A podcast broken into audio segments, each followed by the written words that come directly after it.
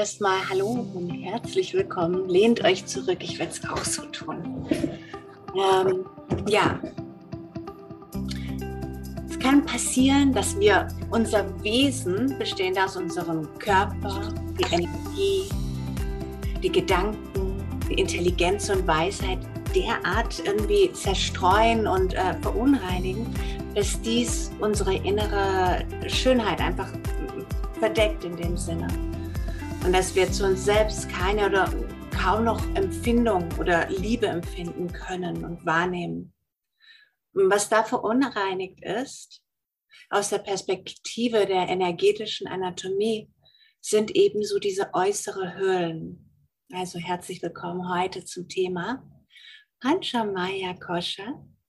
Heute geht es um diese ähm, Definition der fünf Höhlen beziehungsweise der Schichten. Also bildlich besprochen, äh, legen wir uns sozusagen zwiebelmäßig im Laufe unseres Lebens mehrere Mäntel zu, die teils nicht mehr wirklich erahnen lassen, wer die Person, die da darunter eigentlich ist. Und ähm, ja, wir verkleiden uns als jemand, der wir sein wollen, wie zum Beispiel ähm, an die Erwartungen von unseren Eltern oder unser Umfeld, unseren Arbeitgeber, unsere Kinder. Was soll ich heute anziehen, wir uns zum Eltern an? Und das Koscher-Modell zeigt uns, woraus diese Höhlen beziehungsweise Mäntelchen bestehen. Also Yoga bietet so ein sehr breites Spektrum an heilenden Vorteilen, weil es ganzheitlich auf der Ebene unseres ganzen Seins wirkt. Nicht nur auf der physischen Körper gemäß der Yoga-Philosophie sind wir nur unser physischer Körper und Geist. Wir sind ganzheitlich, multidimensionale Wesen, die auf, aus, aus vielen verschiedenen interaktiven Ebenen in dem Sinne bestehen.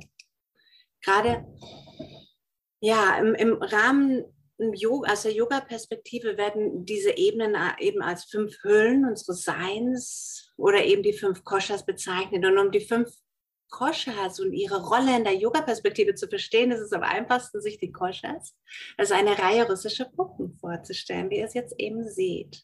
Also die jeweils ineinander eingebettet sind und ausgehend von der äußersten Schicht, um sich zum Kern hin zu bewegen, gehen diese fünf Koshas eben von außen nach innen in immer größeren Subtilitäten. Und ähm, ja, Fangen wir doch mal mit Anna Maya Koscher. Ich lade euch dazu einmal selbst für euch, einfach im Stummformat, das mal nachzusprechen. Anna Maya Koscher. Das sind ja wirklich keine simple Wörter. Die äh, physischen, also der physische Körper, diese Hülle repräsentiert den physischen Körper, den normalen, groben Ausdruck unseres Körpers, den wir sehen, berühren, fühlen können. Das Sanskritwort Anna bedeutet Nahrung. Und das Wort Maya bedeutet Erscheinung. Und dies ist die Hülle der Nahrung, die von unseren täglichen Nahrungsaufnahmen genährt und erzeugt wird. Anamaya Kosha ist unser physischer äh, Körper, der bekannteste Aspekt unseres Seins. Wenn wir Yoga Asanas praktizieren, ist der physische Körper der Ausgangspunkt unserer Erfahrung. Also nochmal kurz zusammenfassend. Das erste. Ähm, die äußere Schicht ist Anamaya Kosha, der Nahrungskörper, die physische Hülle, der Körper aus Knochen, Muskeln, Organen, Gefäßen. Und es ist die Basis aller anderen Körper in dem Sinne. Das ist das Fundament, da geht's los. Und dann geht es einfach direkt weiter zu Prana Maya Kosha. Prana Maya Kosha. Prana Maya. Der Energiekörper nach den Traditionen der Yoga-Therapie ist. Dies ist die zweite Schicht unseres Seins. Prana bedeutet Energie, aber nicht Energie in der üblichen westlichen ähm, Form, sondern es, es geht hier viel mehr um Lebenskraft, die Lebensenergie, die durch alle unsere ähm, physischen Systeme fließen und beleben. Der Atem ist der körperlichste Ausdruck von Prana. Prana ist eng mit dem Atem eben verbunden. Atembewusstsein, Atemübung, Pranayama. Ähm, es erhöht und erleichtert den Prana-Fluss im Körper und gleichen den Fluss der Lebenskraft in alle physischen Systeme aus. Also nochmal, Pranamaya, Pranamaya Kosha, die Lebenskraft, der Atem, also Prana Atem, bedeutet Lebenskraft und Vitalität. Und deshalb wird dieser Körper als Energiekörper oder Vitalkörper genannt. Und das Element dieses Körpers ist nun mal Wasser. Prana Maya Kosha. Dann gehen wir mal eins weiter. Also könnt immer mal wieder selber für euch rezitieren, wenn wir gerade so dran sind. Das ist einfach leichter, sich das Ganze so zu merken. Mana Maya Kosha, der Mentalkörper, der mental-emotionale Körper. Mana bedeutet Geist. Mana Maya Kosha ist die Schicht unseres Seins, die sich als Geist, Emotionen und Gefühle ausdrückt. Das sind die mentalen Fähigkeiten, mit denen wir Input aus unserem Leben darstellen, durch die Sinne des ähm, physischen Körpers aufnehmen, verarbeiten, interpretieren. Es ist wie so ein Vorgesetzter in einer Fabrik, ähm, der die Rolle des Managers in dem Sinne für uns übernimmt. Mano Maya Kosha. Vielleicht möchtest du es nochmal. Mano Manager. Mano Maya Kosha. Der Geist und bei diesem Körper geht es sehr stark um unseren Mentalkörper. Okay? Also ich lade euch einfach mal selber diese Fragestellung für euch zu reflektieren.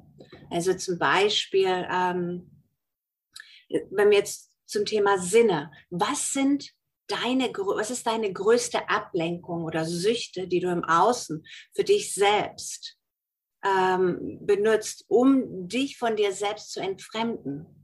Was sind deine größten Sinne, also was sind deine größten Sinne oder Ablenkungsmöglichkeiten, die du eben so in deinem Alltag integrierst, ob es Netflix ist, ob es was trinken oder was auch immer. Es gibt ja Möglichkeiten ohne Ende. Ne? Was sind deine?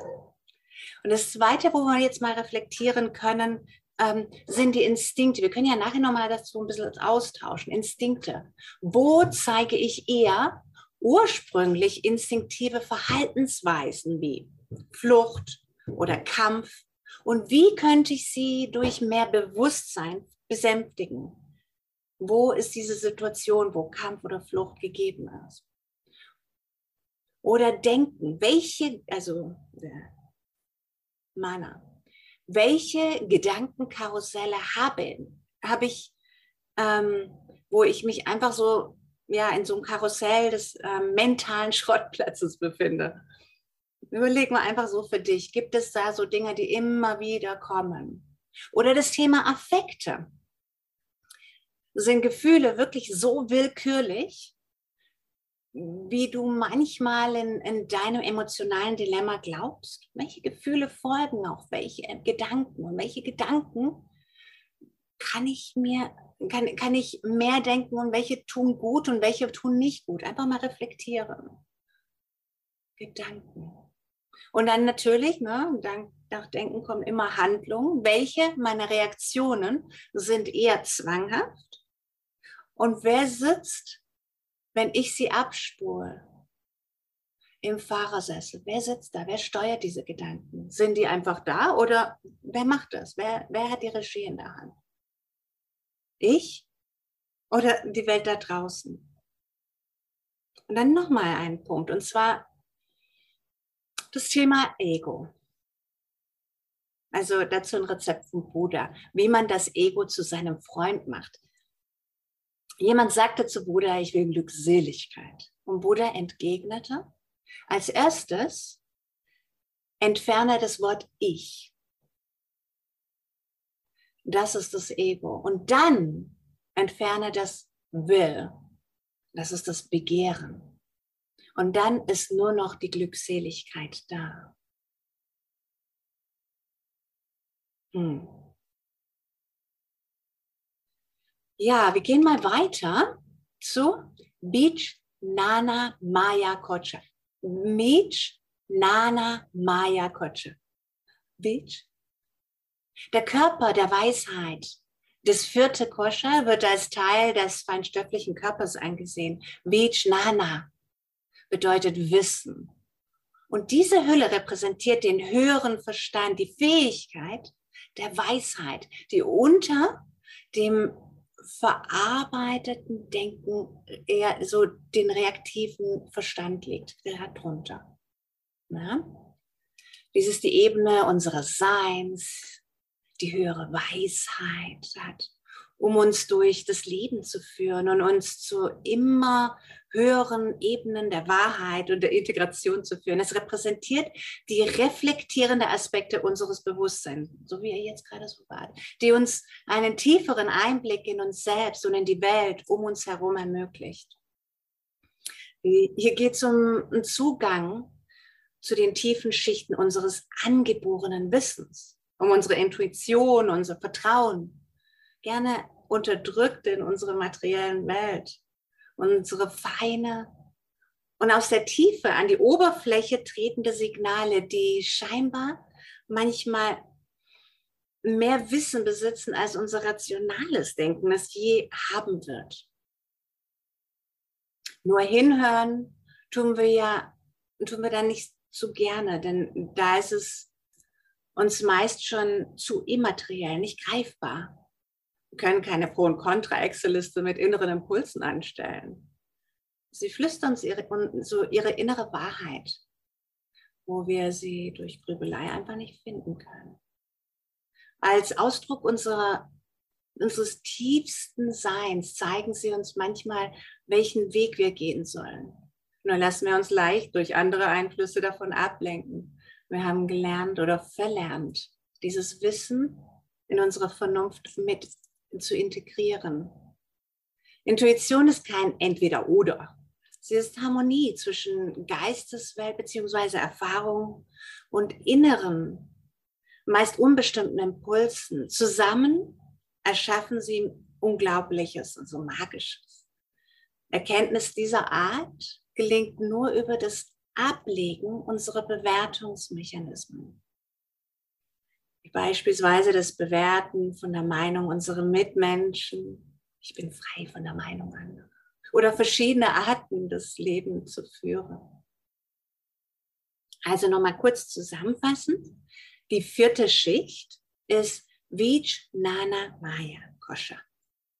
Vijnana Maya Kosha oder der Unterscheidungskörper. Darunter versteht man unsere Fähigkeit zu unterscheiden und unsere Intuition, die oft gar nicht rational erklärbar ist. Auch hier spielen Gedanken im Zusammenhang mit Bewusstsein und Unterbewusstsein eine extrem wichtige Rolle. Ananda Maya Kosha, der Körper der Glückseligkeit. Ananda Maya Kosha. Das ist der fünfte und letzte Hülle unseres Seins. Ananda bedeutet Glückseligkeit. Ähm, nicht Glückseligkeit im Sinne von Emotionen wie Glück oder Freude, sondern eine erweiterte, grenzenlose Erfahrung der Realität. Die Alten betrachteten die Erfahrung des Blisskörpers als eine Erfahrung der tiefsten Ebene unseres Seins, eine ja, grenzenlose Glückseligkeit, Zustand des Friedens der Freude und der Liebe. Also, Ananda Maya Kosha, nochmal zusammenfassen. Hülle der Glückseligkeit. Das ist der vedantische Philosophie, die subtilste oder spirituellste der fünf Ebenen der verkörperten Selbst. Es wurde je nach indischen Denkschulen natürlich immer ein bisschen unterschiedlich interpretiert.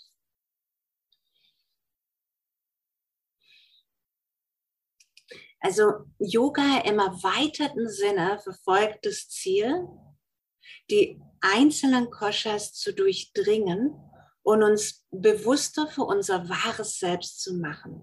Darum geht es. Die Asanas dienen dem Zweck, den Körper von materiellen Blockaden zu befreien. Über Pranayama schüren wir die Lebensenergie und lenken diese über Mudras bestimmte geistige Bahnen, um über so eine tiefere Weisheit und Intuition zu mehr inneren Frieden zu gelangen. So ist der Plan. Die, die letzte Hülle, also Ananda Maya Kocha, behütet nicht nur ähm, den inneren Frieden, sondern auch positive Rauschzustände, mentale Wachheit, Klarheit, Selbstvergessenheit und die Fähigkeit des Staunens, so diese Kindlichkeit.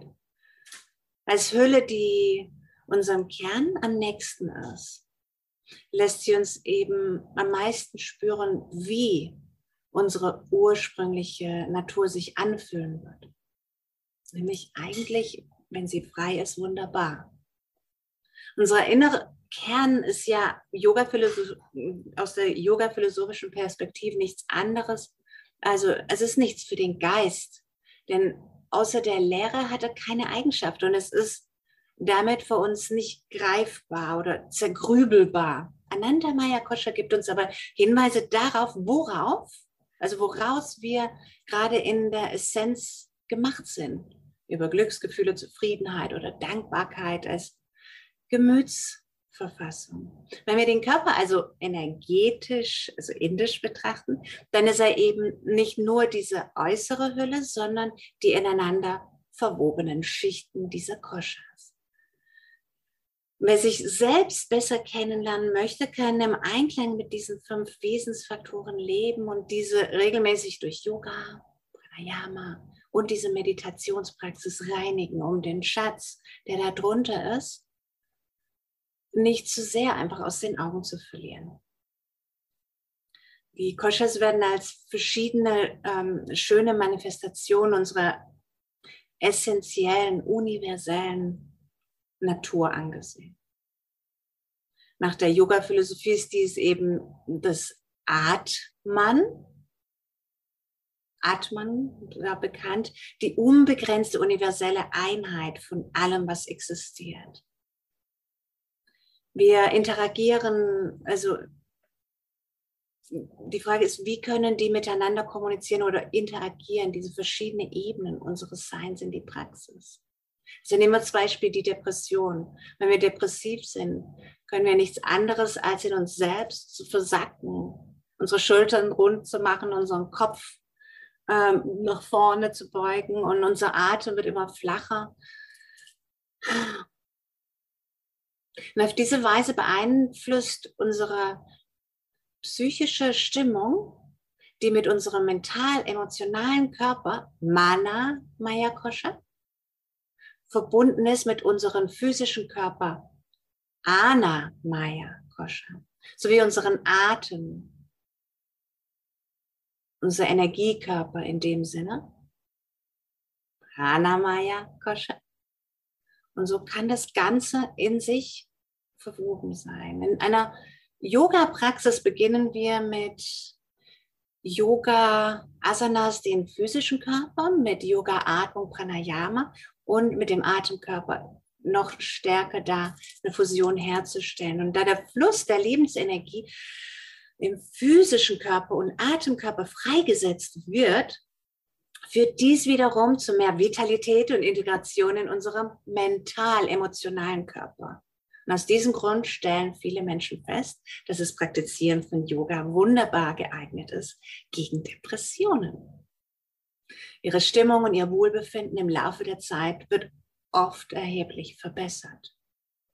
Natürlich passiert es jetzt nicht irgendwie so tiefgreifende Veränderungen direkt über Nacht, aber langfristig kann Yoga-Praxis einige dauerhafte Heilung, also bewirken, da sie zu einer stärkeren Integration in die tiefen Ebenen des Seins beiträgt, was zu mehr Balance und Weisheit, spirituelle Bereicherung, in allen Lebensbereichen führt. Also jetzt nochmal. Es ist so, so, so viel und es, es, ich, ich weiß, ähm, ich, ich führe hier einen Monolog. Also nochmal ganz kurz zusammenfassend. Die äußere Schicht ist Anna Maya Kosha. Anna Maya Kosha. Der Nahrungskörper physische Hülle, der Körper aus Knochen, Muskeln, Organe, Gefäße, ist die Basis aller anderen Körper, das ist Fundament. Da geht's los. Anamaya Kosha. Und dann geht es eben Pranamaya Kosha, die Lebenskraft, Atem, Prana bedeutet Lebenskraft, Vitalität und deshalb wird dieser Körper auch Energiekörper oder Vitalität genannt. Das Element dieses Körpers ist Wasser.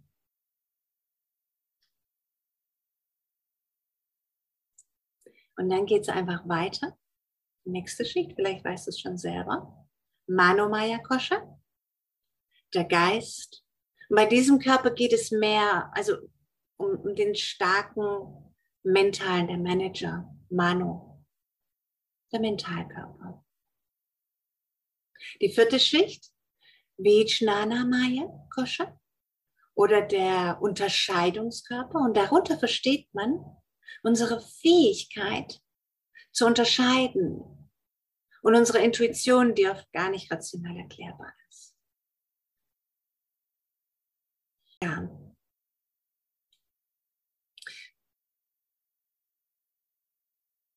Die, ähm, also Ananda Maya Kosha oder Hülle aus der Glückseligkeit, das ist einfach so das Wesentliche, was man sich da merken kann. Ananda.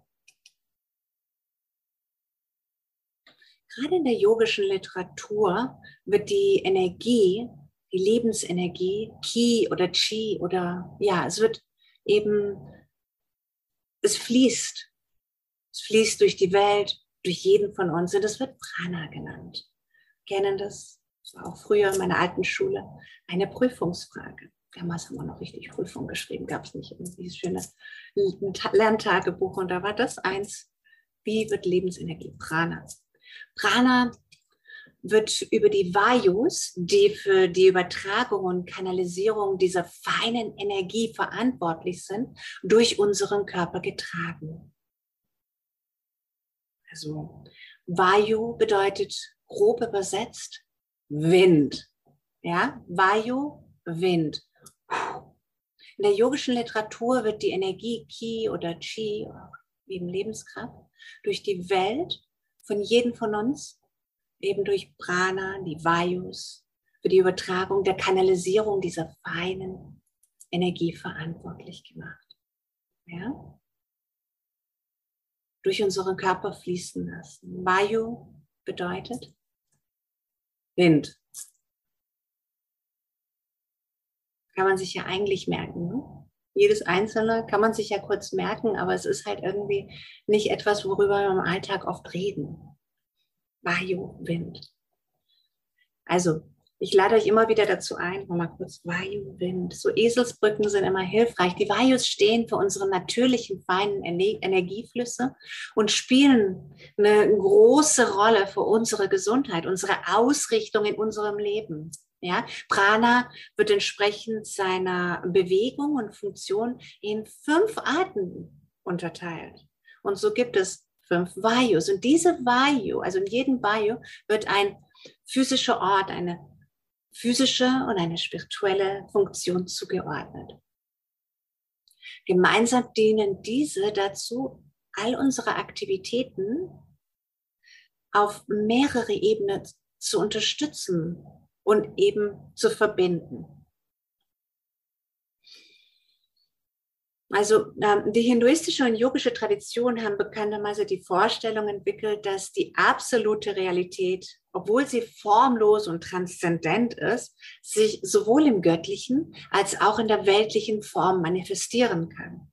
Auf der ähm, physischen Ebene ist es beispielsweise Pranavayu für unsere Nahrungsaufnahme verantwortlich. Samavayu bedeutet die Nahrung. Ähm, Verdauung. Vijana Vayu lässt Nährstoffe im Körper zirkulieren und Apavayu scheidet den Abfallstoff wieder aus. Und dann schließlich ermöglicht Udana Vayu es uns, die gewonnene Energie für körperliche Aktivität wieder zu nutzen. Ja, wir lernen das alles in der Biologie und hier ist es jetzt nochmal so. Und zur gleichen Zeit passiert auf der geistlichen Ebene eben, ja, Prana. Prana bestimmt die Aufnahme von Eindrücken und Ideen. Sama verarbeitet diese anschließend. Vijana zirkuliert die Information. Apana entfernt Abfallstoffe, wie zum Beispiel negative Gedanken, bevor Adana uns schließlich geistigen Fortschritt und Wachstum erleben lässt. Und durch dieses äh, System können mentale Unausgewogenheiten, also ein Ungleichgewicht im Vayu-Kreislauf betrachtet werden. Ja?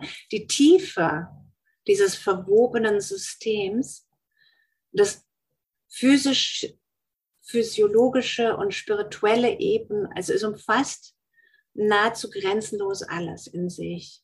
Und nun können wir jetzt einfach noch mal ein bisschen, also auf die Vayus noch mal genauer eingehen. Also die wichtigsten Asanas können wir ja auch mal so einen groben den auch mal zuordnen, denn wir werden mit Maike diese Woche auch wirklich diese praktischen Elemente der energetischen Anatomie in der Yogastunde genießen. Also ähm, spricht mir noch mal nach. Pranavayu, der einströmende Atem. Pranavayu, der einströmende Atem. Genau.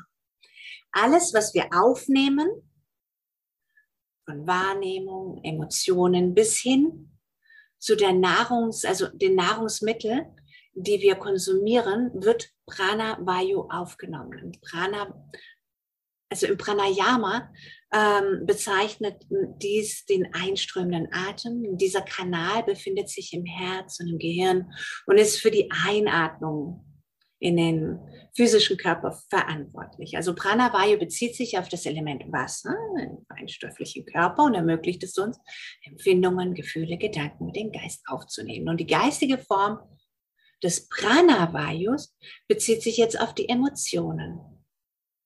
Yoga-Übungen, die da geeignet sind, Emotionen, wenn es um Emotionen geht, sind jetzt so die herzöffnenden, die Asanas jetzt, die die stimulieren eben diesen Kanal. Also die Frage ist, welche Asanas Pranavaya unterstützen? Rückbeugen, die Brücke, der Bogen, Kami, also die gesamte Palette der Rückbeugen. Ja, da kommen wir da ganz gut hin. Also es gab jetzt so ein Zitat jetzt von Iyengar, so wie der Wind den Rauch und die Unreinheiten aus der, also die Unreiten aus der Atmosphäre vertreibt und seine Fähigkeit darin besteht, dass er seine Umgebung reinigt. Das Pranayama, ein göttliches Feuer, das die Organe, die Sinne und den Geist, den Intellekt, äh, Intellekt und auch eben unser Ego reinigt. Ja, das ist das. Also Apana Vayu, der hinabströmende Atem, sprich mir nochmal nach, Apana Vayu, äh, der herab, also hinab, strömender Atem.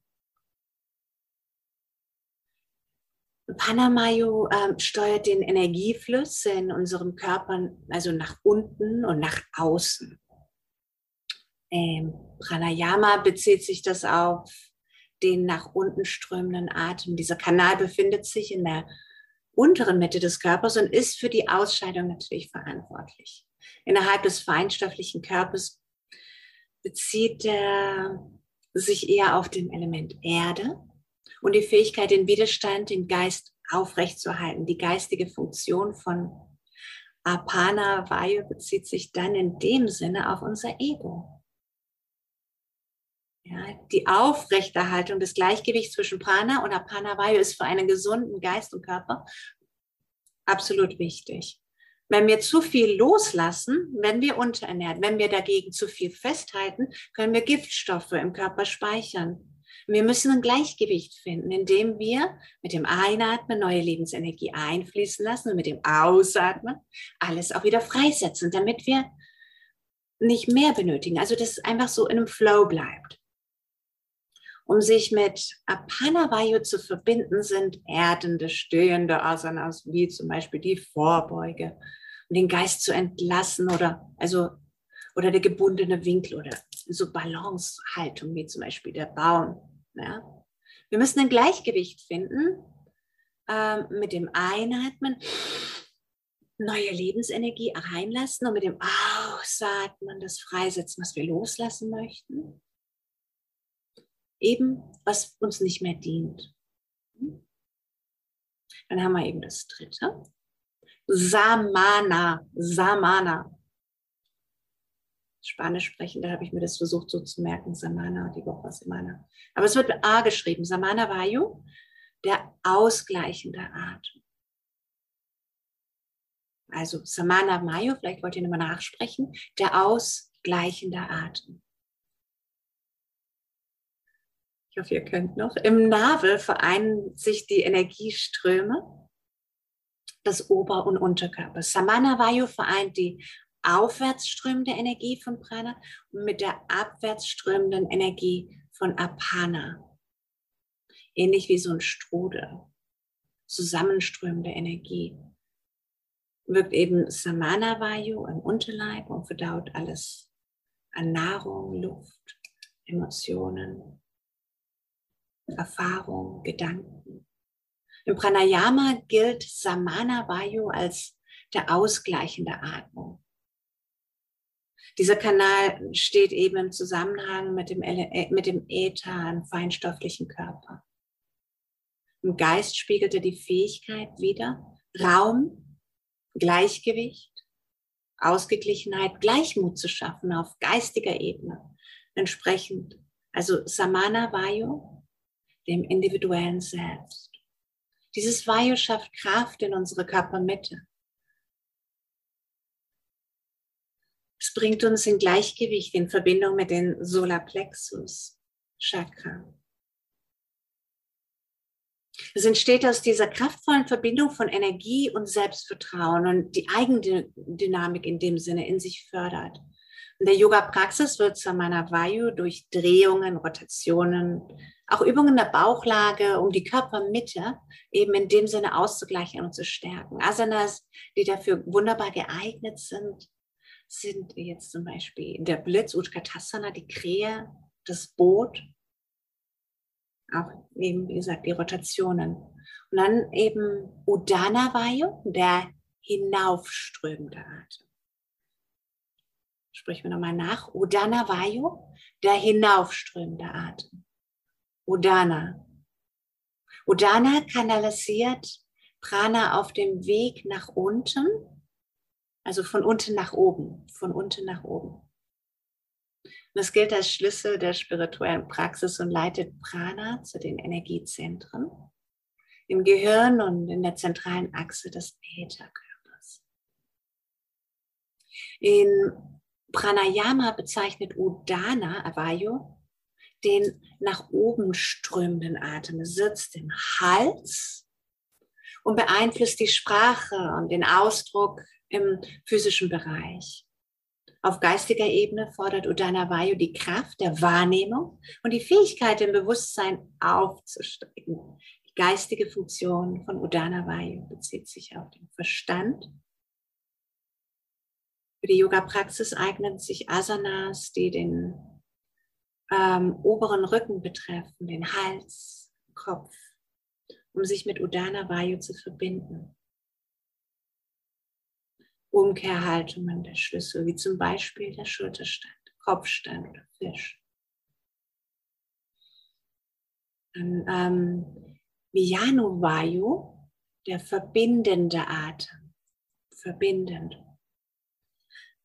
Der letzte innere Energiefluss verbindet alle Vayus und gleicht sie aus. Die umfassende und nährende Energie von Vijana Vayu durchdringt den ganzen Körper und steuert alle Bewegungen. Von den Gliedmaßen über das Nervensystem bis hin zum Kreislauf. Sie regt den Körper durch Bewegung zum Leben an. Und im Pranayama bezieht sich dies nun auf den diffusen Atem innerhalb des feinstofflichen Körpers. Steht es im Zusammenhang mit dem Element Luft, eben Herzchakra. Und auf geistiger Ebene ermöglicht es uns, ähm, das zu verstehen, dass etwas zu, ja, wie so ein Licht einzuschalten. Die geistige Funktion dieses Vayus bezieht sich auf das Gefühl Sita. Dieses Vayu sind in der Yoga-Praxis Haltungen, in den im ganzen Körper in Bewegung halten. Am besten geeignet dazu ist jetzt sozusagen wirklich das Brett oder seitliche Planke, heraufschauender Hund oder Krieger 3. Also ne, so große, äh, der gesamte Körper ist aktiv. Pranavayu, der einströmende Atem, nochmal zusammenfassend. Apanavayu, hinabströmender Atem. Prana einströmend, Apana Vayu hinabströmend. Drittens, Samana Vayu, der ausgleichende Atem. Udana Vayu, der hinaufströmende Atem. Und wie, also Viyano Vayu. Was war das? Der verbindende Atem. Das Tolle daran ist, dass eine Kombination der Vayus ganz natürlich in der Yoga-Praxis entstanden ist und existiert. Schließlich führt die ganzheitliche Praxis intuitiv zu einem yogischen und körperlichen Gleichgewicht. Wir kriegen das so hin. Mit der bewussten Wahrnehmung dieser Energie lassen sich natürlich die Asanas in der Yoga-Praxis komplett neu anordnen. Eine Möglichkeit besteht zum Beispiel darin, zuerst Asanas für Pranavayu zu praktizieren, um sich nach innen zu kehren, meditative Einstimmung, und danach Asanas für Apanavayu als Anker zu üben, bevor Samanavayu, also so erdende, ne?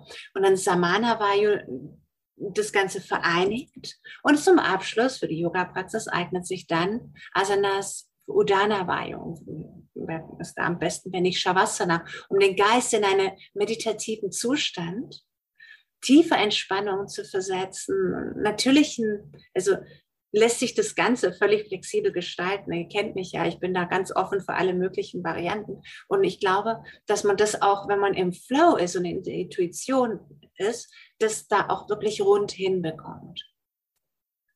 Ich ziehe den Hut vor dir wenn die Patricia mal das Mikrofon hat,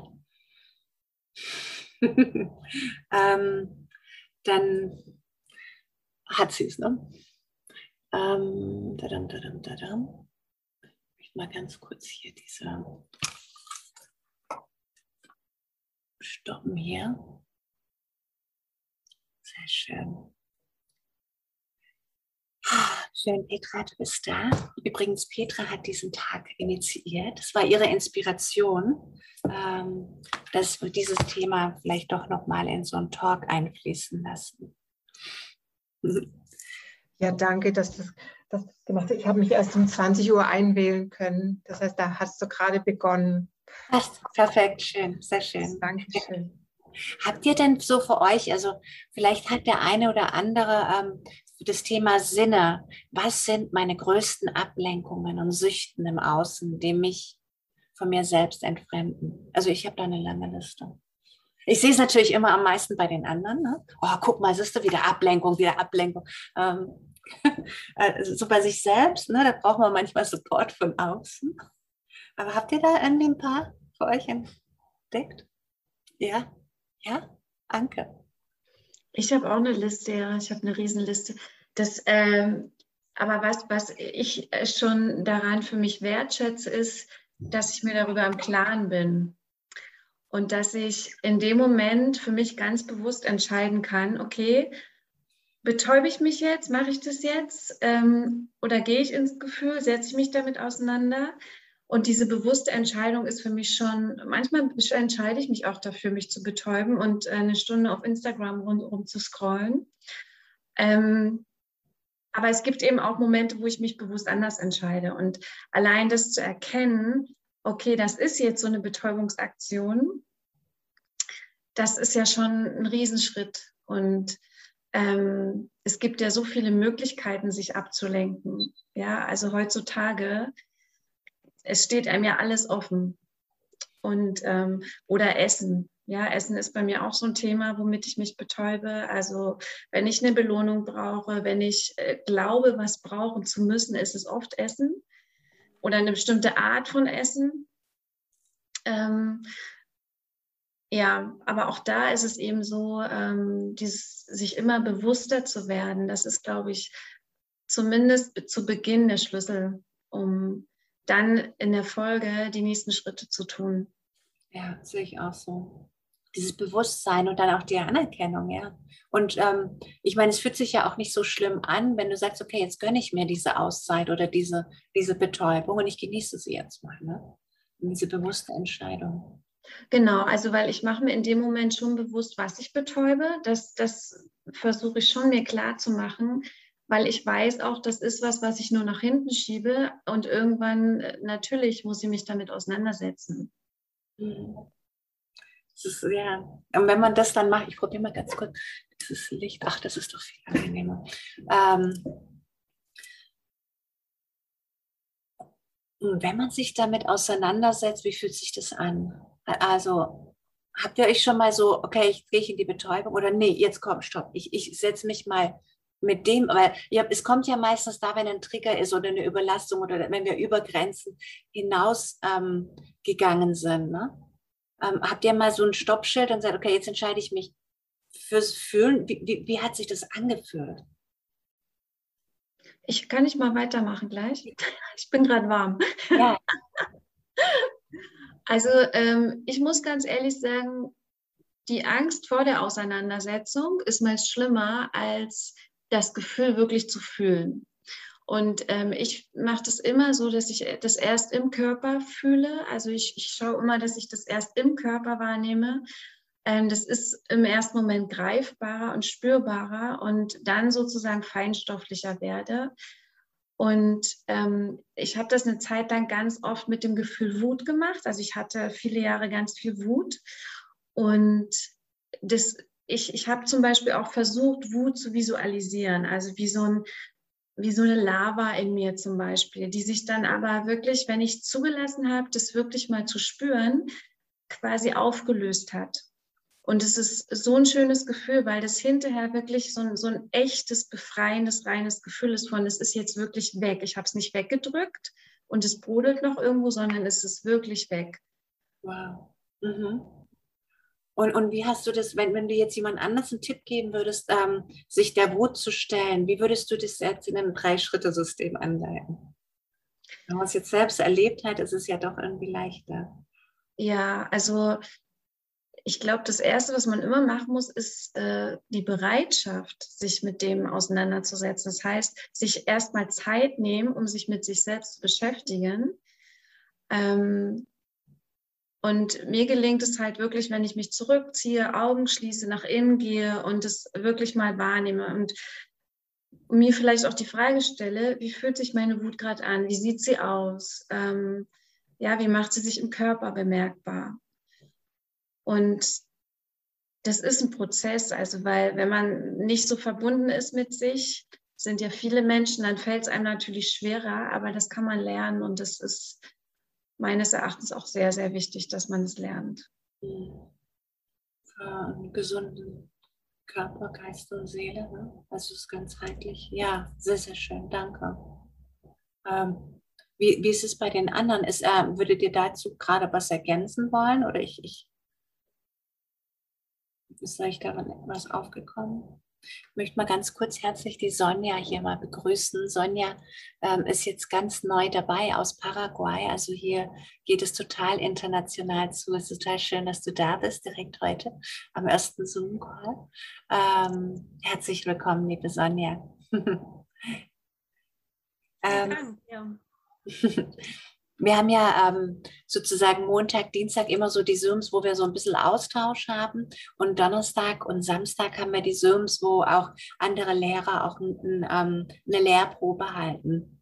Und da sind dann auch oftmals ein bisschen mehr Lehrer dabei.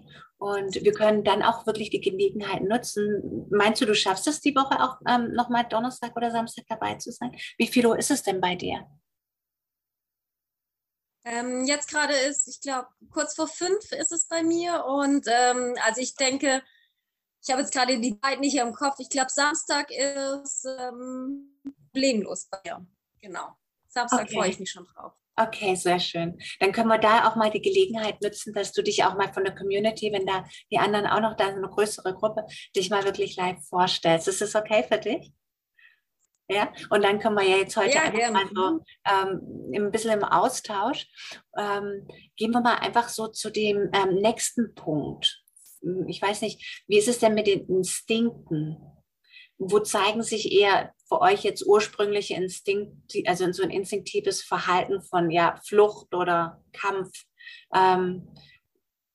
Könnt ihr das für euch erkennen in irgendeiner Alltagssituation? Ja, also ich meine, äh, Christine, ist auch, dass du nichts in deinem Beruf, ähm, aber du, du nimmst das wahr. Wie, wie reagierst du dann? Ähm, ich ähm, gerade mal dazu sagen, Christine hier ist es unsere Feuerwehrfrau. Also sie weiß, was es heißt, ähm, in Kampf- und, und Fluchtsituationen zu kommen. Also kennt sie. Ja, wie gesagt, ich bin bei einer freiwilligen Feuerwehr und äh, habe freiwillig Kampf- und Fluchtinstinkte. Tatsächlich muss ich sagen, dass wenn so ein Pieper geht bei einem Feuerwehrangehörigen, dann äh, setzt beides ein. Also dann kommen ganz viele Stresshormone hervor. Aber insgesamt glaube ich, ist es sogar in unserer heutigen Zeit irgendwie auf eine komische Art und Weise entspannt, was wir da machen, weil wir eben das ausleben. Ne? Hinter anderen Menschen steht ein Chef und stresst die und die können nicht wegrennen und die können auch nicht kämpfen. Ähm, so ein Einsatz stresst, aber man baut den Stress auch ab, weil man muss kämpfen und man muss so gesehen rennen. Ähm, klar, ich merke auf alle Fälle die Instinkte. Ich merke, ähm, dass ich Angst habe in bestimmten Situationen, dass ich ähm, äh, auch Trauer empfinde in bestimmten Situationen, dass ich vor bestimmten Situationen, die sich in diesem Ehrenamt ergeben, eigentlich lieber wegrennen wollen würde, das aber nicht geht, weil das nun mal ein höherer Zweck ist. Und ähm, tatsächlich regle ich das meiste über Atmung. Und das ist eigentlich auch das, das Einzige, was dann noch bleibt, weil ich kann ähm, wenn ich eigentlich Schiss habe und Angst habe, da jetzt reinzugehen, kann ich nicht sagen, jetzt mache ich erstmal eine Meditation oder einen Sonnengruß und dann ist schon alles gut. Diese Zeit habe ich nicht, sondern ich atme wirklich ganz bewusst, ganz tief durch und ähm, habe da verschiedene oder atme 4, 7, 8, ähm, wenn ich dann eine akute Stresssituation da nochmal drauf bekomme und das regelt ganz viel tatsächlich. Schön, sehr, sehr schön, dass du das in dieser Situation tatsächlich wirklich umsetzen kannst. Wir sind sehr wirklich so ein wertvolles Tool. Kannst du denn jetzt so für dich ähm, feststellen, also ich meine, wenn du in solche Stresssituationen kommst, wird ja wirklich unser sympathisches Nervensystem wie Lichtschalter aktiviert. Gelingt es dir, diesen auch wieder ähm, abzuschalten, dass der Parasympathikus aktiviert wird? Also nimmst du wahr, dass du auch wieder zur Ruhe kommst? Ja, das, das, ja. Nehme, ich, das nehme ich wahr, auf alle Fälle. Ähm, indem man sich, ähm, je nachdem, was es für eine Art Einsatz war, ähm, danach auch nochmal äh, Zeit nimmt. Mhm. Mit anderen Menschen vielleicht auch mal, also anderen Menschen in dieser Situation zu reden. Oder ich setze mich dann, wenn wir von Einsätzen zurückkommen, die jetzt wirklich nicht schön waren. Also wir hatten letztes Jahr zum Beispiel einen mit drei Toten, dann setze ich mich tatsächlich in die Umkleide und ähm, bin dann auch in der Lage, dort auch dann mal Gefühle rauszulassen. Also ist halt die Damenumkleide, da ist ein bisschen gefühlsbetont, da ist bei den Herren, die stecken noch viel mehr weg. Aber es kommt vor, dass wir in unserer Umkleide auch einfach mal heulen.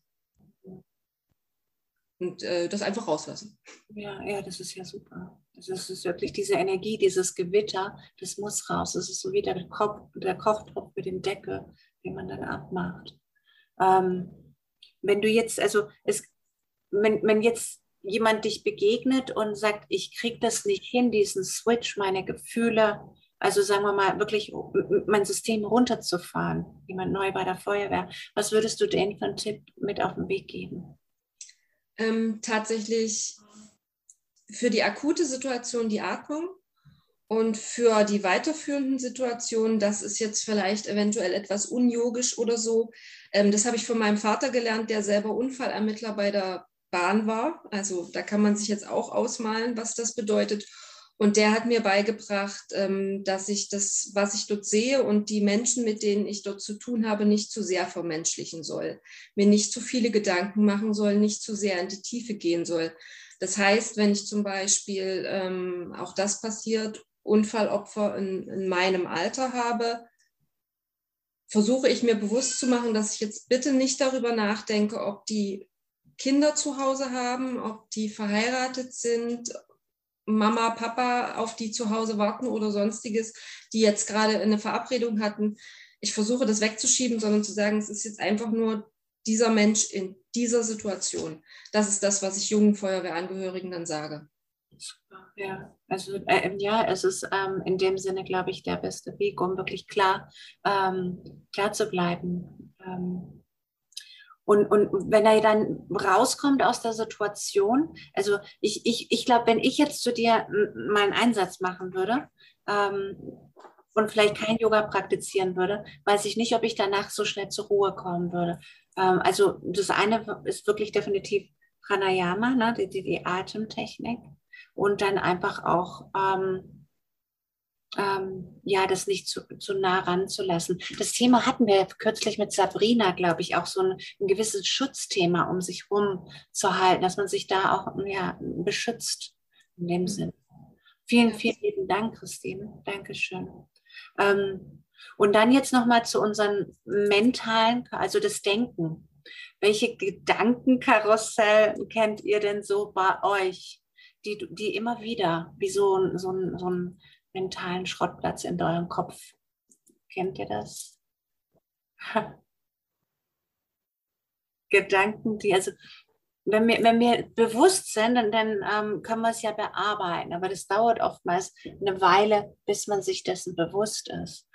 Und ich habe selbst schon erlebt, also ich ich bin jetzt nicht mit meinem ersten Jugendfreund zusammen. Ich habe schon ein paar Trennungen hinter mir, bis ich diesen tollen Mann kennengelernt habe. Und ich glaube, den eine oder andere Trennung habe ich deswegen initiiert durch Gedankenkarussell. Das heißt, ich habe mir da eine Welt geschaffen, nur durch meine Gedanken, die nicht real war. Deswegen finde ich das total wichtig. Ähm, und da habe ich ja Anker. Ja, es hat immer zwei Seiten, ne? weil ähm, eine Seite, die ich gut kenne, dass, dass man sich manchmal in so Gedanken reinspinnt, die ähm, eine Story, also eine Geschichte erzählen, die ja gar keine Realität ist. Und dann entstehen ja auch aufgrund dieser Gedanken Gefühle, keine guten Gefühle. Und möglicherweise, ähm, also zum Beispiel, ich sage mal ein Beispiel. Ich habe eine Freundin, die kommt immer zu spät, wenn wir uns verabreden, immer. Ich bin immer die, die zuerst da ist und ähm, schon bevor wir uns treffen, habe ich schlechte Laune, weil ich weiß, ich werde wieder warten. Und ähm, dann fange ich auf dem Weg dahin schon an zu spinnen. Ja, sie kommt bestimmt wieder zu spät und ich muss dann in der Kälte stehen und warum gehe ich denn immer zu früh los? Und dann spinnt man diese Geschichte weiter und wir sehen uns. Ich, ich habe eigentlich schon so einen Hals, aber selbst wenn sie pünktlich ist, ja, also ähm, weil eben durch diese Geschichte und dieses Gedankenkarussell eben ja auch Gefühle nachziehen, die ja etwas machen. Und zwar meistens nicht nur mit mir, sondern auch mit den Menschen, mit denen ich ja irgendwie verstrickt bin. Und äh, genau das ist das Problem, wenn das so einen negativen Effekt hat. Ja. ja. Super schön erklärt. Absolut, ja.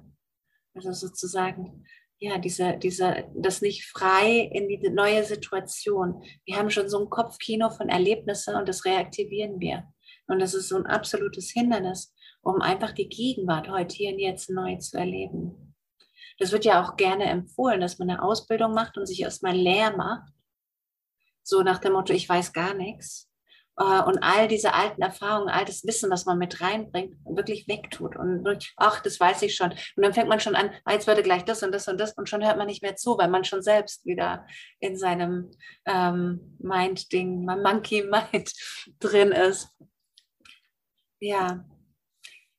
Hat denn jemand anders da auch noch Erfahrungen, wo er sagt, irgendwie da eine Strategie, um den Geist Maike, eine Strategie, um Monkey Mind zu beruhigen, zu erden. Petra. Ja, Christine. Ich kenne das auch so äh, wie Anke, dass ich mich dann, ich bin auch so ein sehr pünktlicher Mensch und habe mit vielen unpünktlichen Menschen zu tun. Ich kenne dieses Reinsteigern auch. Ich kenne auch das Reinsteigern in berufliche Sorgen. Ich meine, der Journalismus ist jetzt auch nicht der äh, sicherste Job dieser Welt ähm, und habe da auch schon in früheren Jahren ganz oft aus unterschiedlichsten Gründen gedacht, was alles und übermorgen schlafe ich unter der Brücke. So ungefähr war ich dann manchmal nachts um drei schon so weit. Und ähm, ich habe mir jetzt mittlerweile angewöhnt, tatsächlich an den äh, Flughafen Köln zu denken, wo ja steht, et kütt wie et kütt und es ist noch immer gut gegangen. Und sage mir wirklich, ja, dann ist es, also ich versuche mir wirklich dann immer, wenn ich mich so reinsteigere, zu sagen, es kommt, wie es kommt. Und dann kann ich ja immer noch reagieren, wenn es dann mal so gekommen ist. Mhm. Aber jetzt äh, mir auszumalen, was alles passieren kann, bringt mich überhaupt nicht weiter. Ich warte, bis es soweit ist. Mhm. Und dann schauen wir mal weiter. Mhm. Ja, stimmt doch eigentlich. Ne? Denn ähm, wir werden da immer eine Lösung haben. Schließlich haben wir ja Zugang zu unserer inneren Weisheit. es ist ja auch ähm, so, ein, so ein Realitätscheck, dass man sich selbst öfters mal einfach die Frage stellt, stimmt das? Also so wirklich, ist das so? Ähm, oftmals ist es das eben nicht. Also ja, ähm, das Schöne ist, mein Mann zu Hause, der denkt oftmals immer laut. Also er redet allein in seinem Zimmer und da hört man dann auch wirklich seine Gedanken. Oh. Das ist natürlich auch, manchmal sind, können die Gedanken auch echt schmerzhaft sein. Nein, tun weh. Also, äh, wie kann man so blöd sein? Autsch. Ja. Oder jetzt Thema Affekt, das sind Gefühle wirklich so willkürlich, wie, ähm, ja, wie eben diese Emotionen und das Dilemma, das, was wir glauben, welche Gefühle folgen welche Gedanken. Was habe ich jetzt gerade ähm, rezitiert? Wie kann man so blöd sein? Welche Gefühle kommen da hoch?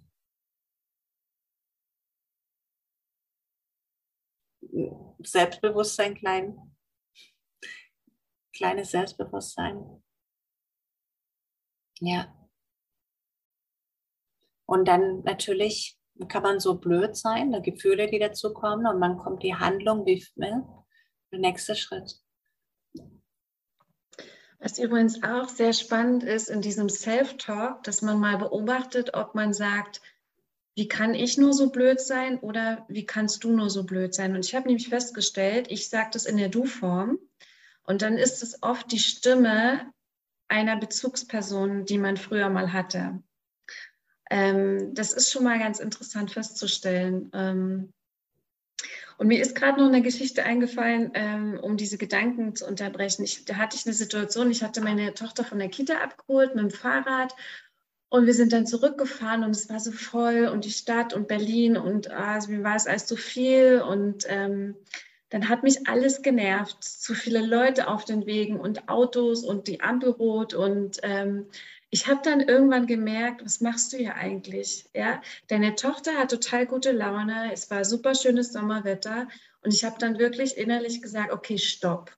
Und dann habe ich mir innerlich alles aufgezählt, was eigentlich gerade super ist. Ja, die Sonne scheint, meine Tochter macht super mit, ähm, ich kann mit dem Fahrrad fahren. Äh, und das hat so einen krassen Effekt gehabt auf meine Stimmung. Äh, also das war wirklich so ein Moment, wo ich das wirklich mal mitbekommen habe, wie, wie sehr sich Gefühle verändern können, wenn man die Gedanken verändert. Weil erstmal klingt das ja so, naja, was soll ich mir das jetzt stupide so aufzählen? Aber es macht wirklich was äh, mit den Gefühlen auch. Ja. Und so, so ein innerliches Stopp, und manchmal sage ich es auch laut, wenn ich merke, ich äh, Quatschi ist wieder hier aktiv, dann sage ich manchmal wirklich auch laut, okay, stopp. Mhm. Ich glaube, das wird gut. Ne? Das ist dann so, oh, okay. Das eine wirkt genauso wie das andere. Großartig. Das ist ja, danke für, die, für deine Erfahrung in dieser Hinsicht. Also wirklich in so einer Situation, dass es sofort ähm, eine Veränderung gibt. Ich würde aber gerne mal was fragen, äh, weil das ist tatsächlich was, was mir noch schwer fällt, und zwar den Unterschied zwischen Intuition und Angst. Also wann ist sozusagen das kriege ich noch nicht so gut hin, so diese Intuit, dieses Bauchgefühl, was Nein sagt, zu unterscheiden von die Angst, die so aufgrund der Konditionierung da ist. Wisst ihr, was ich meine?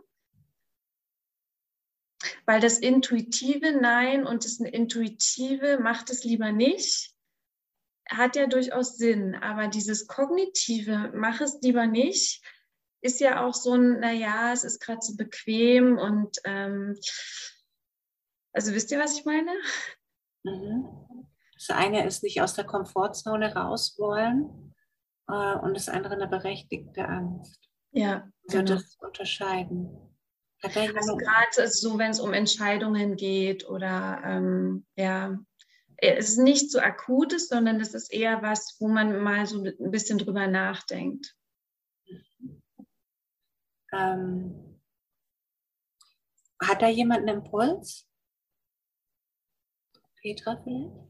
Äh, ja, ja, ist ganz interessant, was du sagst, äh, weil früher hatte man ja traditionell äh, eher äh, Orakel oder man hatte Berater oder spirituelle Berater.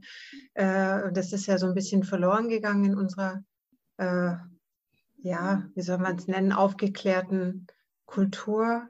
Ja, dass man im Grunde so eine, so eine Instanz hat, die man äh, äh, fragen kann. Äh, also wir sind ja quasi uns selbst überlassen und, man soll seine eigene Intuition und die eigene Intuition sehen oder erkennen, was natürlich schwierig ist oft. Ja.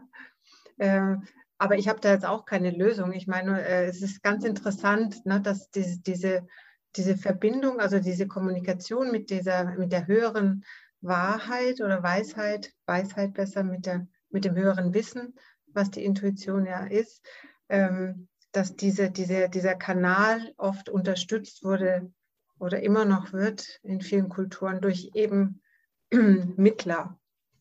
Ja, also man hat ja noch Orakelsysteme und äh, ich habe neulich jetzt äh, was geschrieben über, äh, ja, das war jetzt die kubanischen äh, Orakelsysteme, die noch, es noch gibt, ja, und so weiter. Also da gibt es ja immer diese Mittler, Menschen, die halt da stärkere Zugänge haben.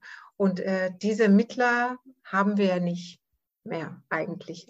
Ne? Ganz interessant. Wobei es gibt natürlich jetzt auch wieder so eine starke Zuwendung zu, ähm, äh, also gerade hier im, im, im, im Schwäbischen, ist auch lustig, gibt es sehr, sehr viele Angebote. Ne? Äh, unterschiedlichster Natur von äh, Legungen, Orakel und so weiter. Ja.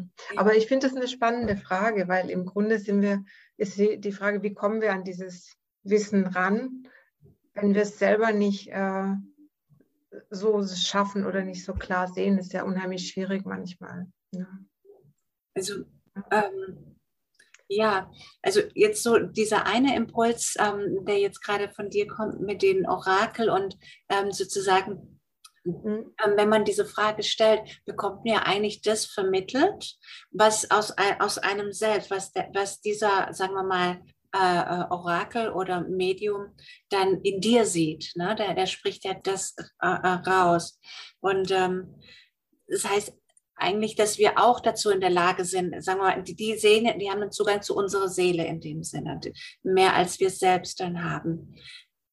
Also wenn man an Seele glaubt, ja, wenn, ja. es den, das Konzept Seele gibt, ja.